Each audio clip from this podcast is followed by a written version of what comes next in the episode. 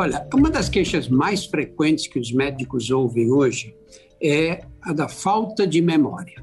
No passado, você via pessoas de idade se queixando. Falar, ah, minha memória já não é mais como no passado. Hoje você vê jovens, mulheres e homens de 30 e poucos anos, se queixando que a memória anda péssima, que não conseguem lembrar das coisas, que não conseguem guardar mais o número de nenhum telefone. Então, isso é um fenômeno moderno. Não havia gente assim que se queixasse de problemas de memória. Por outro lado, também não havia tantos estímulos como nós é, percebemos hoje. E eu muitas vezes me fico com a dúvida de será que esse problema é de memória mesmo ou é de atenção?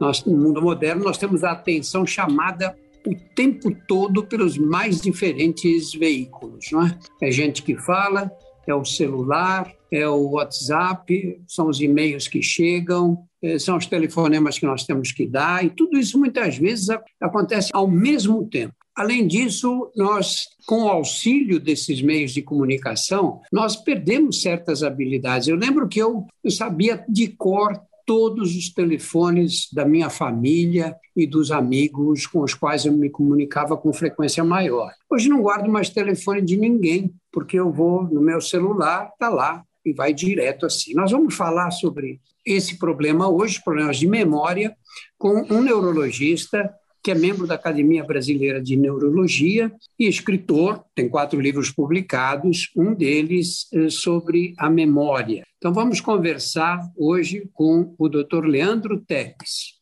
Leandro, seja bem-vindo. E eu queria que você começasse pelo básico mesmo. Como é que funciona a memória? É um prazer, esse tema é um tema importante, moderno, palpitante, e a gente tem se debruçado na compreensão justamente da interação entre esse cérebro e o novo mundo, criado em parte por esse mesmo cérebro, né? Então a gente vive é, tempos acelerados, onde o grau de expectativa é bastante alto e você muito bem colocou, existe uma terceirização intelectual. A gente está deixando para que é, outras estruturas façam o papel que antigamente era feito pelo cérebro. A memória é uma das funções mais nobres, mais complexas, é, mais é, diferenciadas do cérebro humano. A memória é a cola do tempo, é o que cria a, a, a condição de passado, presente, futuro, é o que dá sentido às atividades vigentes. O cérebro ele reserva um terço da sua massa encefálica para poder criar essa pequena cicatriz neuronal e fazer a gente sentir de novo, na ausência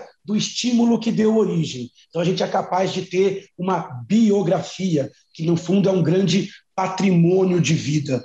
Eu sempre falo que a memória não é uma função, ela é uma sequência de funções. Você precisa de uma boa vivência, essa vivência tem que ser profunda, complexa, com tempo. Você tem que ter uma boa atenção, você tem que ter uma capacidade de perceber aquele estímulo e de atribuir um grau de relevância. E você precisa depois é, consolidar esta informação para que ela possa ser carregada por anos, ou até por décadas, ou por uma vida inteira. Então é como se fosse uma corrida de obstáculos, onde você tem várias subfunções e, no fundo, todo mundo fala: eu esqueço mas cada um tem o problema numa área desta cadeia. Às vezes, realmente, a vivência está pobre, às vezes, o cérebro não está saudável, não está descansado ou não está emocionalmente estável, às vezes, é a atenção que foi sobrecarregada ao extremo, e às vezes, o problema está, sim, no próprio mecanismo da fixação, como a gente vê é, nas demências, nas doenças cerebrais mais graves. Mas compreender ela como uma cadeia de eventos ajuda a gente a entender o tipo de disfunção daquele caso. Você falou do esquecimento,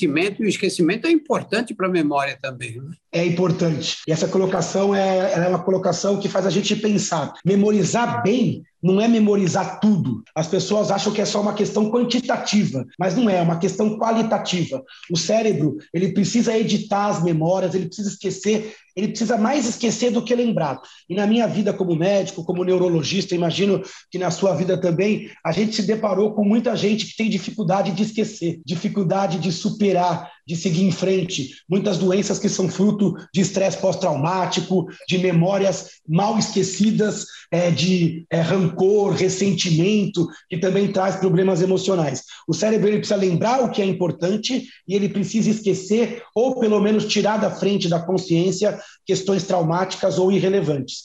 Por isso que o sistema ele tem que ser é, tão fino, tão afinado, e por isso que ele está susceptível a bugs e a imperfeições. E é, as pessoas hoje em dia toleram um pouco essa imperfeição. Hoje em dia você cobra rendimento de robô. Hoje em dia você não pode esquecer nada. A gente tem uma sociedade que não tolera o erro, ela é hipercrítica e isso acaba levando a uma multidão de pessoas que acham que padecem de falta de memória, mas simplesmente tem um cérebro normal colocado num mundo é, um pouco anormal, um pouco inquieto demais e que cobra demais. Esse excesso de informações é, pode sobrecarregar a memória e explicar esse esquecimento, vamos colocar isso entre aspas, do qual as pessoas se queixam hoje? E é a maior explicação para a queixa de esquecimento em jovens. Então, essa queixa de esquecimento em jovens, nossa, eu esqueci minha carteira, eu esqueço o celular, olha, por pouco que eu esqueci a criança na, na escola. Quer dizer, o cérebro ele tem uma certa inércia. Se você oferece guerra, se você oferece estresse, oferece muito estímulo,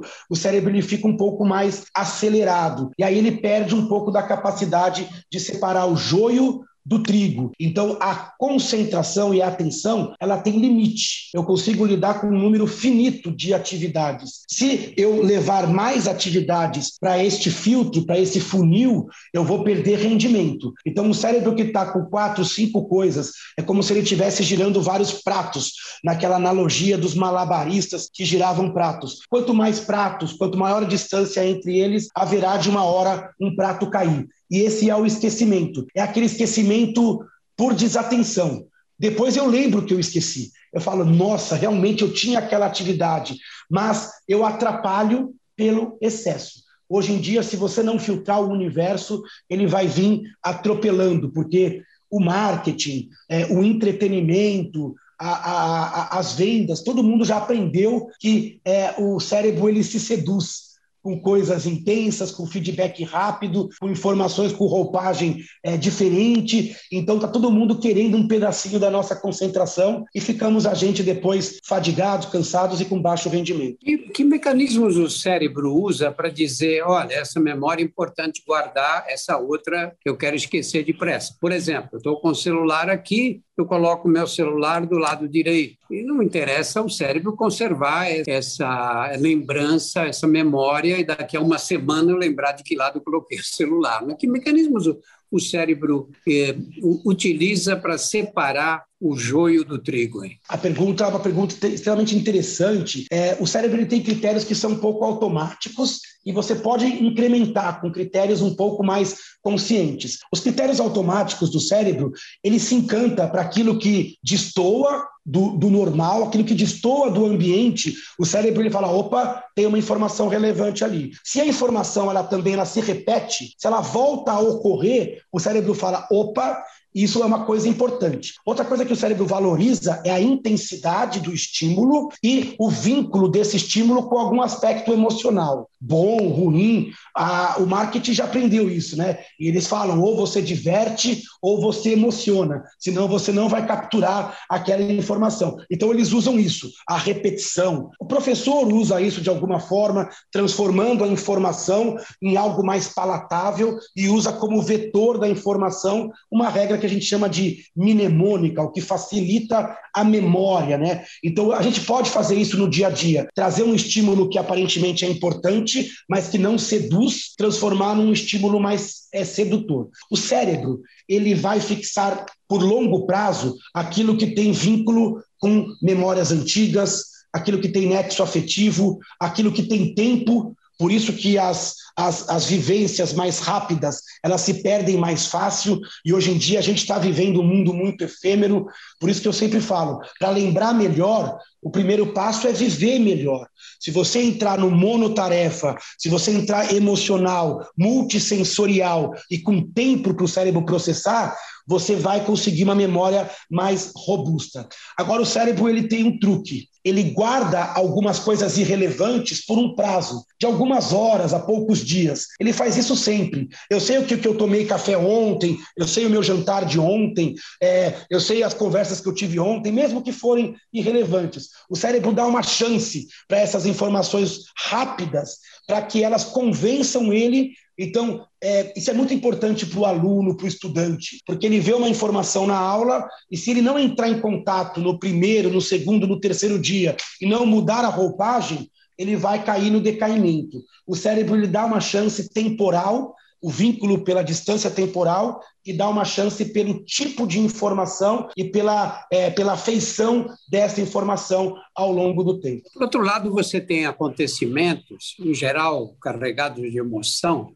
que basta um estímulo único para nunca mais serem esquecidos. Por exemplo, eu lembro onde eu estava quando eu recebi a notícia de que o presidente Kennedy foi assassinado, eh, quando onde eu estava quando recebi a notícia do, do acidente que vitimou a Ayrton Senna, ou as Torres Gêmeas, por que, que nessas condições um único acontecimento provoca uma memória imorredora? Verdade. Você pode ter um evento único, às vezes até fugaz, e isso se aprofunda na mente de forma absolutamente eterna, pensando na eternidade do cérebro humano. Isso acontece primeiro por, pelo anedótico, né? É, pelo que confronta. Se o cérebro encontrar algo que ele nunca viu, algo aberrante, então ele fixa mais. Isso até é uma das explicações é, é, para a gente entender a passagem do tempo ou a memória no mundo da criança. Né? A criança ela tem uma ela explora um mundo novo, um mundo diferente, ela se encanta com cores, com sabores, com vivências. Outra questão é a profundidade emocional. É muito difícil você esquecer o nascimento de um filho, uma formatura, a roupagem emocional ela é redundante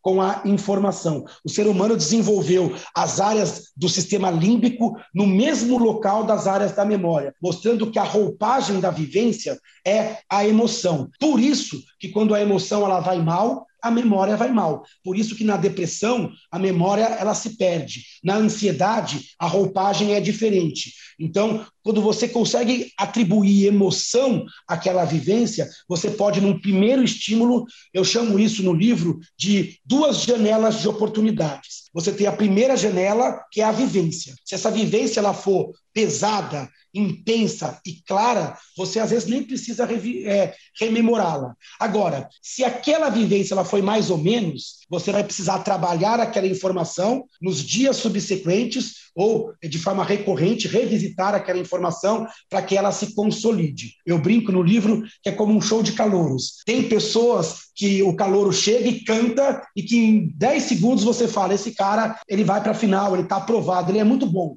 Essa é a memória emocionalmente intensa. E isso pode fazer mal, porque pode ser uma memória traumática também, como surge no estresse pós-traumático. E alguns calouros, você fala, ele não é ruim o suficiente para ser desclassificado. Eu peço para ele cantar outra música, eu dou uma outra chance para ele mudar o enredo e ele vai ter uma oportunidade de ser fixado nas próximas horas. Então, o cérebro ele guarda essa informação por curto prazo, mesmo com baixa relevância, mas fixa com prioridade aquilo que ele julga ser de alta relevância. O difícil é que vem tudo hoje com uma roupagem de urgência. É muito difícil você avisar o cérebro é, se aquilo é ou não importante, uma vez que tudo vem com roupa de coisa importante atualmente. É, psicólogo britânico David Lewis criou um termo, síndrome da fadiga informativa. É exatamente isso que você está falando. Esse termo é um termo muito interessante e é isso que eu estou falando. O cérebro é limitado e o cérebro ele gasta muita energia. Não é uma energia espiritual, é uma energia orgânica.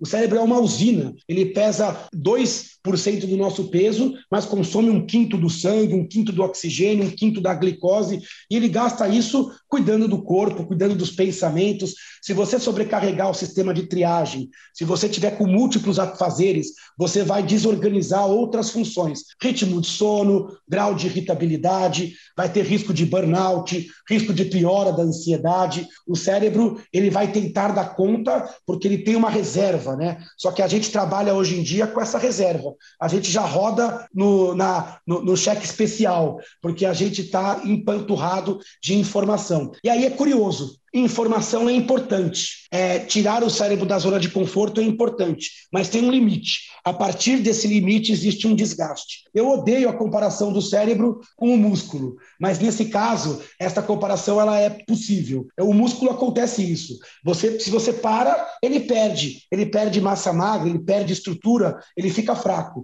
Se você exagera, ele também. Ele dói, ele cansa, ele estira, ele lesa. Então você tem que trabalhar é, num equilíbrio equilíbrio para que haja é, uma renovação do órgão. Eu citei no início, Leandro, a, o fato de que eu lembrava, sabia o nome, o número de telefone de todas as pessoas que me interessavam. E hoje não sei mais. É, uma criança de 10 anos hoje tem muito mais informação do que do que uma pessoa, sei lá, do que um imperador romano é, no passado. Esse excesso de informações está deixando a gente mais inteligente ou, ou mais limitado intelectualmente? Uma ponderação bastante complexa de responder.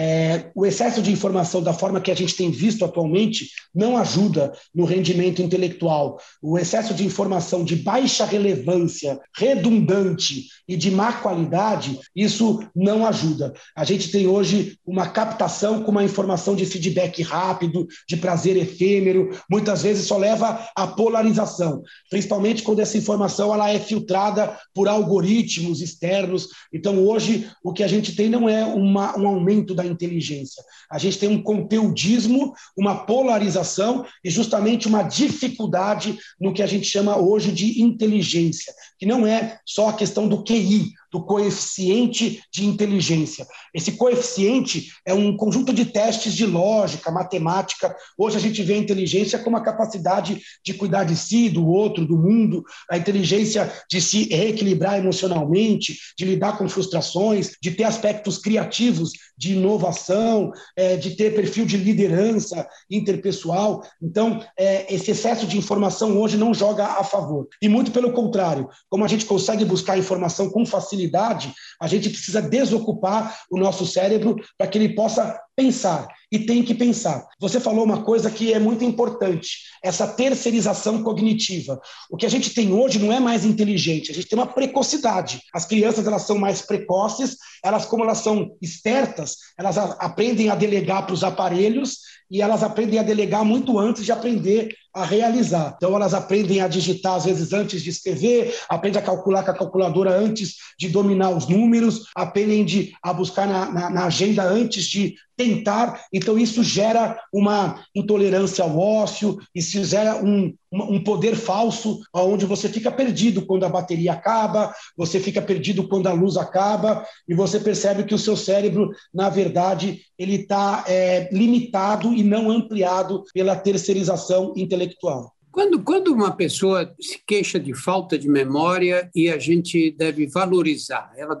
quando ela deve se preocupar com a falta de memória? Uma dica bem simples é quantidade e impacto na qualidade de vida todo mundo vai esquecer. Se você não esquece nada, normal você não é. Um ser humano você não é. Porque o ser humano esquece e faz parte do processo. Então você tem que é, levar na esportiva, tentar melhorar este rendimento. Agora, se esse, re, é, se esse esquecimento ele é recorrente, frequente, e se ele começa a atrapalhar a sua habilidade social, profissional, escolar, se você olha que mesmo fazendo a tarefa de casa, mesmo dormindo bem, comendo bem, estudando bem, você não está rendendo, é hora de buscar ajuda. E não necessariamente você vai encontrar uma doença cerebral. Pode ser que você encontre um distúrbio hormonal, pode ser que você encontre um distúrbio de sono, pode ser que você encontre um quadro depressivo ou ansioso, pode ser que você encontre uma dica de ambiente, pode ser que você receba um diagnóstico de transtorno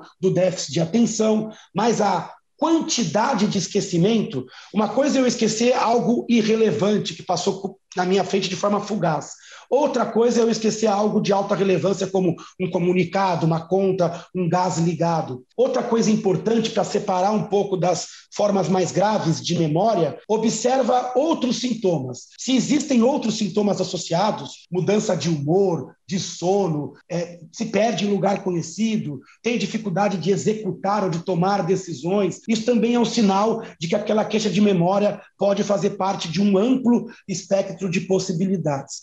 Outra questão é: eu esqueci, mas depois eu lembrei. Eu lembrei que eu esqueci. Isso é bom. Mostra que a dificuldade foi no acesso à informação, no rastreamento. Agora, eu esqueci e a informação ela desapareceu da minha mente, eu nunca mais lembrei. Opa, isso também denota maior gravidade. Quando você tem uma crise como essa que nós estamos vivendo, que as pessoas ficam ansiosas, um elevado número de mortes, tem medo de pegar a doença, tem medo de que algum parente pegue, ou tem medo de transmiti-la para um, para uma pessoa querida, é, você tem um, um quadro de estresse, de ansiedade, que, dos quais, do qual muitos se queixam agora. Não é? Isso pode ter repercussões duradouras sobre a memória? Com certeza pode. O estresse demasiado, e a gente está passando hoje uma fase de estresse, vai levar muitas pessoas a terem, em algum grau, resposta alterada ao estresse, ou resposta aguda ao estresse. Alguns terão até a síndrome do estresse pós-traumático, principalmente profissionais de saúde da linha de frente, pessoas que tiveram a doença e possam também evoluir com um quadro de ansiedade. E mesmo para quem não teve a doença ou não está na linha de frente, existe um conceito de estresse por compaixão, é o estresse por contexto, ou até o estresse por procuração, a gente brinca, né? Porque você é, acaba sofrendo por ver pessoas sofrendo, por ver o luto e pelo próprio medo sanitário, econômico, social. Isso, quando você projeta para um ano, um ano e meio, dois anos, já cria mudanças é, cerebrais. Isso pode levar, sim, as pessoas a ficarem com um certo centrismo, a terem dificuldade de sono. Isso vai embolando, vai levando a ruminações mentais, a pensamentos cíclicos e mal gerenciados, a neuroses. Tem pessoas que desenvolvem fenômenos de toque, tem pessoas que desenvolvem fobias, e tudo isso prejudica a memória. Pode fazer com que a pessoa fique um pouco aérea, desatenta, relapsa, pode baixar o rendimento. A gente tem índices hoje muito preocupantes com relação a abuso de substâncias, com relação a ansiedade e depressão, inclusive um trabalho recente apontando o risco de alterações neurológicas pós-Covid, e quando você vai olhar o trabalho esmiuçá-lo, você vê que grande parte são doenças emocionais atribuídas à Covid, mas com manifestações intelectuais. Hoje, esta cisão entre o cérebro cognitivo e o cérebro emocional, ela é, se perdeu, ela é um contínuo. Ah, quando você não vai bem emocionalmente, você vai ter é, fenômenos intelectuais, sem dúvida. E alguns autores consideram a depressão longa e a ansiedade longa, inclusive, como fator de risco para demências no futuro.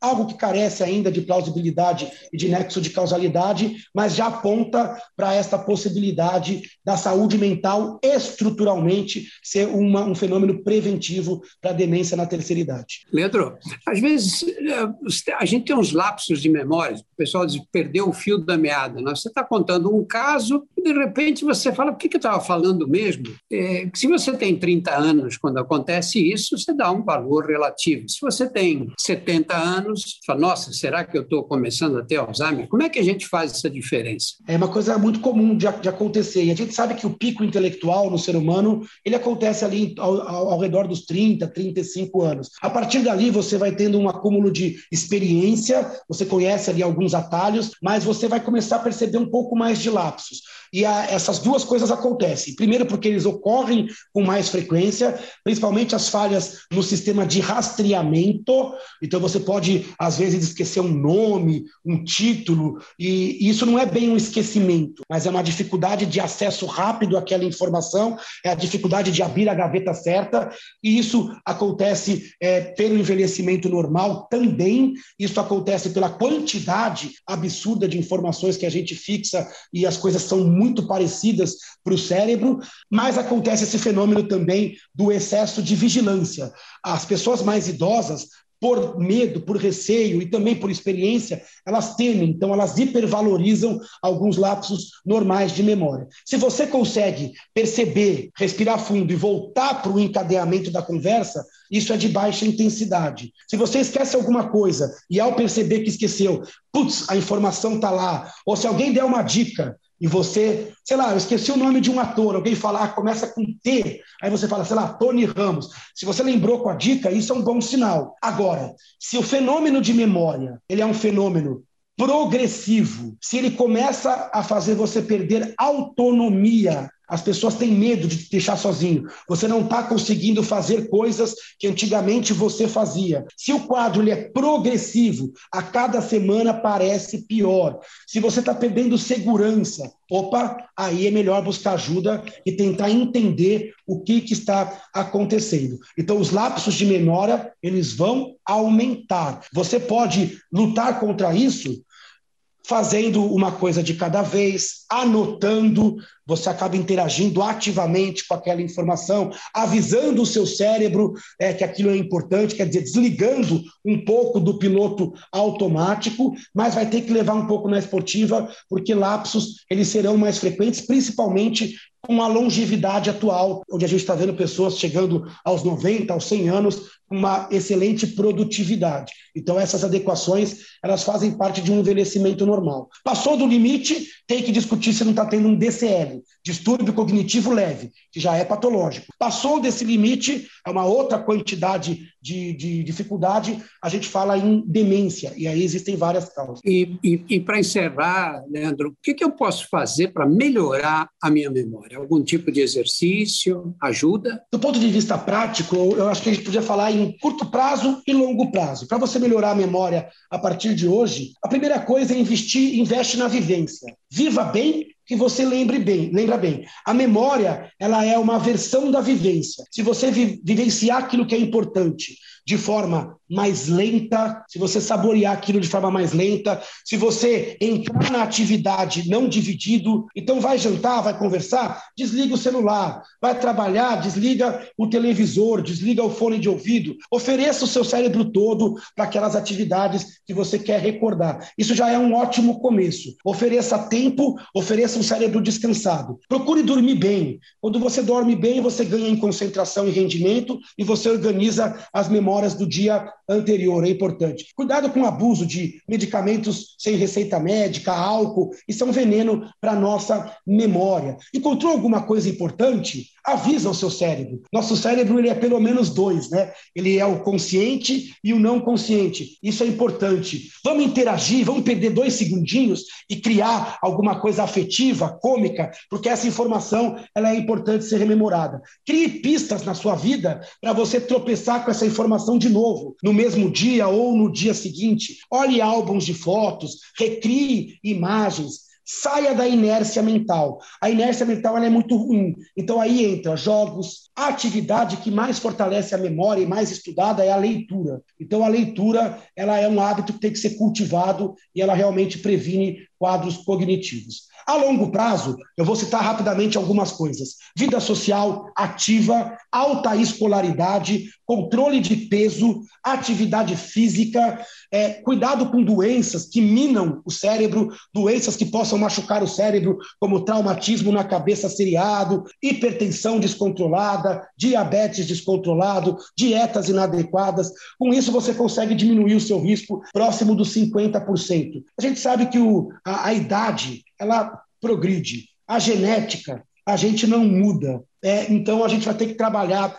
com essas variáveis que são modificáveis e tentar navegar com a melhor memória possível nessa nossa vida. Leandro, muito obrigado pela, pelas explicações todas, que aliás foram muito didáticas. Muito obrigado. Gratidão é minha. Se você gostou dessa conversa que nós tivemos com o doutor Leandro Teles, você pode encontrar no nosso site mais de 100 episódios do DrauzioCast, que versam sobre os temas mais variados. Conheça também os nossos outros podcasts, Porque Dói, Saúde Sem Tabu, e outras histórias. Todos estão disponíveis nos principais agregadores.